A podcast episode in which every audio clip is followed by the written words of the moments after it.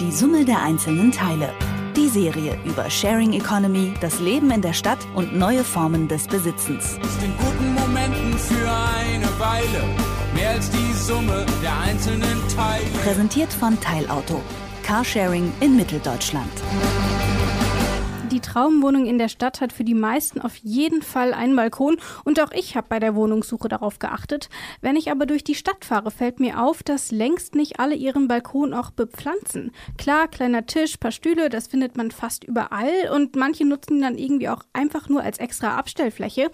Aber Grünes, das sieht man dann doch eher seltener. Dabei sieht der bepflanzte Balkon nicht nur schön aus, er tut auch gut. Dem Balkongärtner selbst, der Natur und unter Umständen sogar dem Stadtklima. Das Deswegen sprechen wir in unserer heutigen Folge von die Summe der einzelnen Teile über die positiven Effekte, die durch einen blühenden Balkon erreicht werden können. Denn in unserem kleinen Podcast hier sprechen wir einmal im Monat über Dinge, die die Städte verändern. Wie wir wohnen wollen, wie sich unsere Esskultur verändert und eben, wie wir unser Stadtklima vom Balkon aus verändern können. Dafür ist jetzt auch meine Kollegin Juliane Neubauer bei mir. Hallo Juliane. Hallo Rabea. Wenn ich so an einen Balkon denke, dann denke ich an vielleicht ja, nette Abende im Sommer oder wegen mir irgendwie auch Blumentöpfe, die da rumstehen, aber nicht unbedingt an Stadtklima. Wie passt das denn zusammen? Also es ist natürlich schon so, dass Pflanzen grundsätzlich unserem äh, Gemüt äh, ganz gut tun. Da kommen wir gleich auch noch drauf. Aber wir beeinflussen natürlich mit chlorophyllhaltigen kleinen Wesen auch unsere Luft. Also eben ist jetzt die Frage im Kleinen schon, wenn es ein paar Pflanzen auf dem Balkon sind oder vielleicht im Großen vor allen Dingen durch auch Parks in unseren Städten.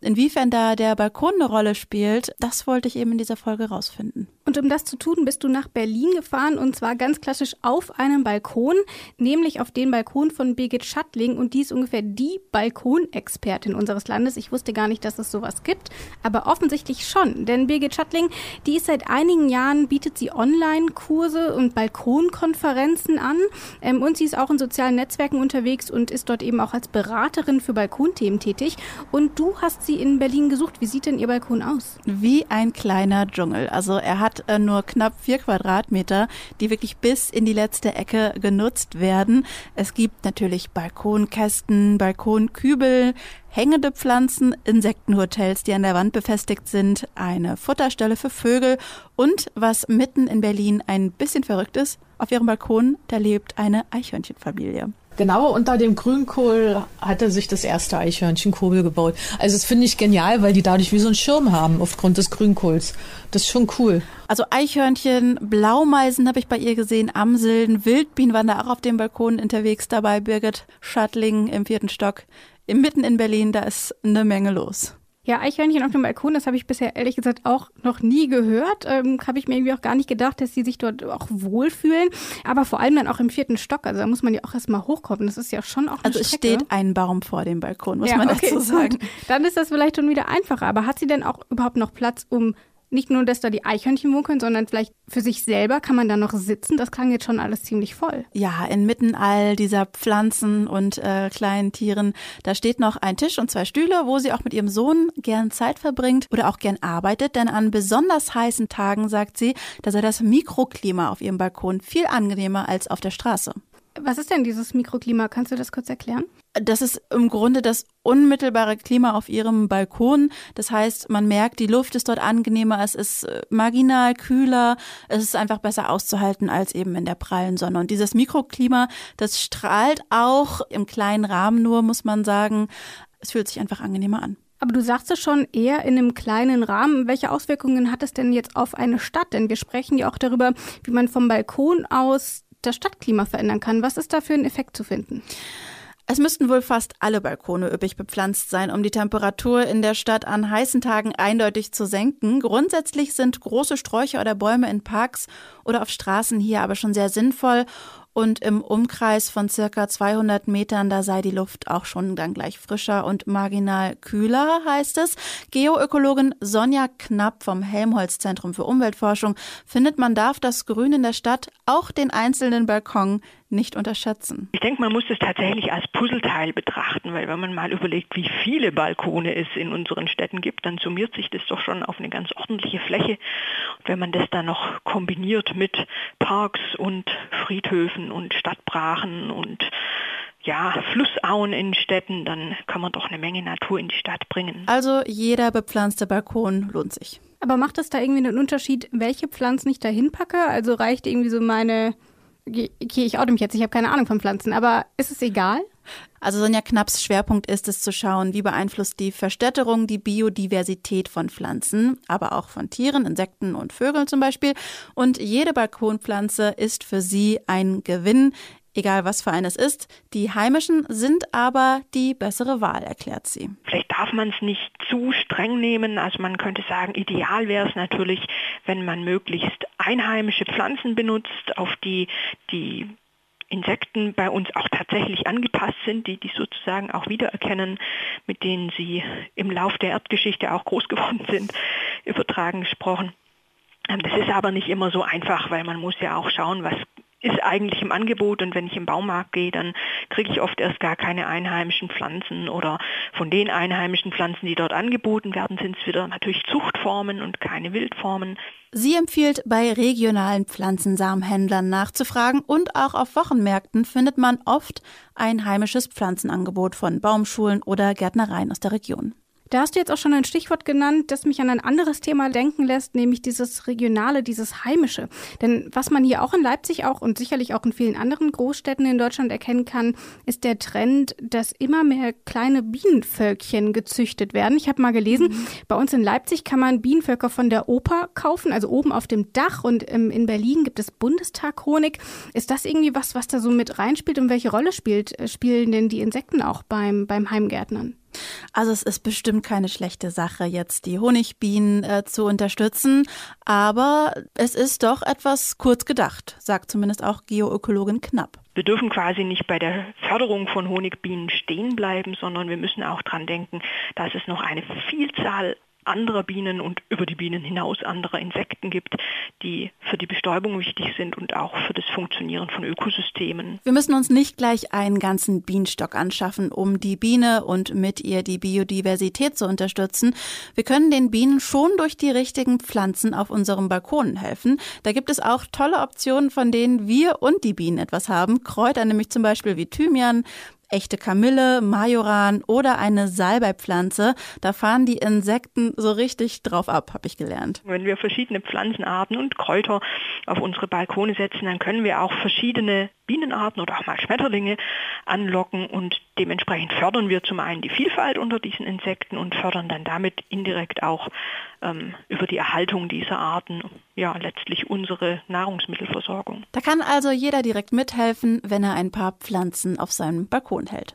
Also ich habe jetzt verstanden, Biogärtnern ist super und am besten noch super viel Diversität darauf bringen. Das bringt mir was, das bringt den Bienen was und allen anderen Insekten auch.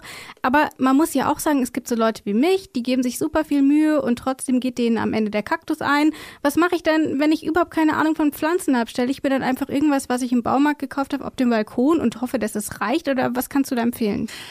Da empfehle ich, sich von Lasse Popken eines Besseren belehren zu lassen. Popken hat mit seinem Bruder ein Start-up für Gärtneranfänger gegründet.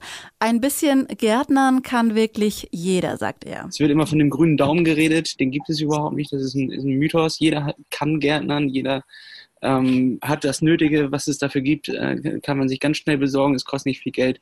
Und äh, dann kann man auch schon loslegen und man braucht dafür keinen grünen Daumen, sondern einfach nur das nötige Wissen. Und das sind meistens nur drei, vier kleine Tipps, die man beachten muss und schon läuft die ganze Sache rund. Das heißt, es gibt auch Hoffnung für so Leute wie mich. Absolut. Also ich meine, du musst jetzt nicht zwingend unbedingt jetzt äh, Lasse Popken aufsitzen äh, und äh, jetzt sein Starterpaket kaufen, aber es ist ganz hilfreich, weil er eben auch eine Art Gärtnerberatung gratis mit dazu gibt oder du kannst auch bei Birgit Schattling, vielleicht bringen wir die gerade noch mal ins Spiel, in der Facebook-Gruppe nachfragen. Ich wette, wenn du da reinschreibst, ey, ich fange gerade an mit den Balkongärtnern. Wie fange ich an? Da wird dir eigentlich direkt geholfen. Das ist eine ziemlich nette Gemeinschaft dort. Das merke ich mir auf jeden Fall. Aber eine Frage brennt mir dann doch noch so ein bisschen unter den Fingern. Denn wir haben jetzt schon viel darüber gesprochen, was man alles auf dem Balkon machen kann. Nun ist es ja aber auch so, dass auch nicht, lange nicht jede Wohnung auch einen Balkon hat. Ähm, ist denn dieser Trend warum ein Balkon nicht nur ganz nett ist, den an der Wohnung zu haben, sondern warum das vielleicht auch sinnvoll ist für die Stadt. Ist das was, was mittlerweile in der Architektur angekommen ist? Gibt es dort irgendwelche Entwicklungen diesbezüglich? Ja, auf jeden Fall. Also vielerorts gelten ja Dachgärten zunehmend als gute Option, um mehr Grün in die Stadt zu bringen. Hier kann Flüssigkeit gespeichert werden. Das grüne Dach schützt außerdem vor zu viel Sonne und dämmt auch im Winter die Innenräume. Man kann aber natürlich nicht auf jedes Dach einfach Erde kippen und Pflanzen setzen. Das muss natürlich mit der Statik abgestimmt sein. Dann hast du sicher auch schon von vertikalen Gärten gehört. Der französische Botaniker Patrick Blanc ist mit seinen vertikalen Gärten, die er weltweit in Großstädten sehr üppig anlegt, wirklich berühmt geworden. Die sind wunderschön. Solche Konzepte aber sind es, die zukünftig unsere Städte bereichern werden. Das glaubt zumindest auch Andreas Vetter vom Umweltbundesamt. Je mehr Leute letztendlich mitmachen, umso mehr Wirkung erzielt man auch über die Wirkung des eigenen Balkons rüber hinaus. Also es gibt ja so schöne Modellbeispiele, also dieser in Mailand ist so ein Beispiel, dieser Bosco Vertikale, da gibt es sehr viele Bilder von, kann man sich im Internet angucken. Da sind wirklich von den Architekten natürlich schon geplant, weil das hat einzelne Balkone, sind dann richtig mit kleinen Bäumen bepflanzt, mit Sträuchern, also wirklich Grünstrukturen, die aus dem Gebäude rausreichen und wenn man sich das Gesamtgebäude anguckt, dann ist es sehr grün hat. Und es muss natürlich dann auch sowas in der Form, wo man natürlich eine sehr hohe Wirkung hat, da muss man es auch in der Architektur schon mit anlegen, sage ich mal, statisch etc. und auch sich darüber Gedanken machen, wie kann ich denn diese Pflanzen wirklich sinnvoll bewässern. Hier muss ich unbedingt noch ein Architekturprojekt aus Turin nennen, das Vienticinco Verde, das wie ein großes Baumhaus in der Stadt mehrere Wohneinheiten und diverse Bäume, Sträucher und Pflanzen auf mehreren Etagen wirklich verbindet. Also ich finde das sehr zukunftsweisend. Man darf natürlich nicht vergessen, dass Blätter die Schadstoffe in der Luft binden und in Sauerstoff umwandeln können auch wenn 100 Lungenärzte sagen, wir brauchen das nicht. Das heißt also, das tut einem auch auf lange Sicht gut. Ich meine, überleg mal, man legt sich einfach mal nur fünf Minuten in den Park und man fühlt sich irgendwie gleich viel ruhiger, viel entspannter. Man merkt irgendwie, dass der Puls runtergeht. Also das ist ja durchaus auch schon was, was einem auch persönlich durchaus was bringt. Ja, das Gärtnern, ob im Kleingarten oder auf dem Balkon, das hat tatsächlich auch therapeutische Wirkung. Da sind sich mittlerweile viele Experten einig. Und auch Birgit Schattling aus Berlin ist über das Gärtnern auf ihrem Balkon nach einer ziemlich großen Krise wieder genesen. Als ich eine gesundheitliche Beeinträchtigung hatte, ein Burnout, habe ich dann in der Phase danach gemerkt, wie heilend der Kontakt zur Natur ist, wie heilend der Balkon schon ist wie gesundheitsförderndes Gärtnern ist, weil man sich eben mit lebendigen Pflanzen beschäftigt, mit Tieren, weil man in der Erde wühlt. Und nicht zu vergessen das Ernteglück, denn neben diversen Kräutern, Salaten und Wurzelgemüsen, da pflückt Birgit Schattling am Ende des Sommers auf ihrem Balkon sogar Fallobst. Sie hat tatsächlich auch einen Apfelbaum auf ihrem relativ kleinen Balkon stehen. Und Grünkohl, den gibt es bei ihr sogar das ganze Jahr über. Ja, stimmt. Ich erinnere mich, da war ja das Eichhörnchen war da ja drunter, ne? Genau.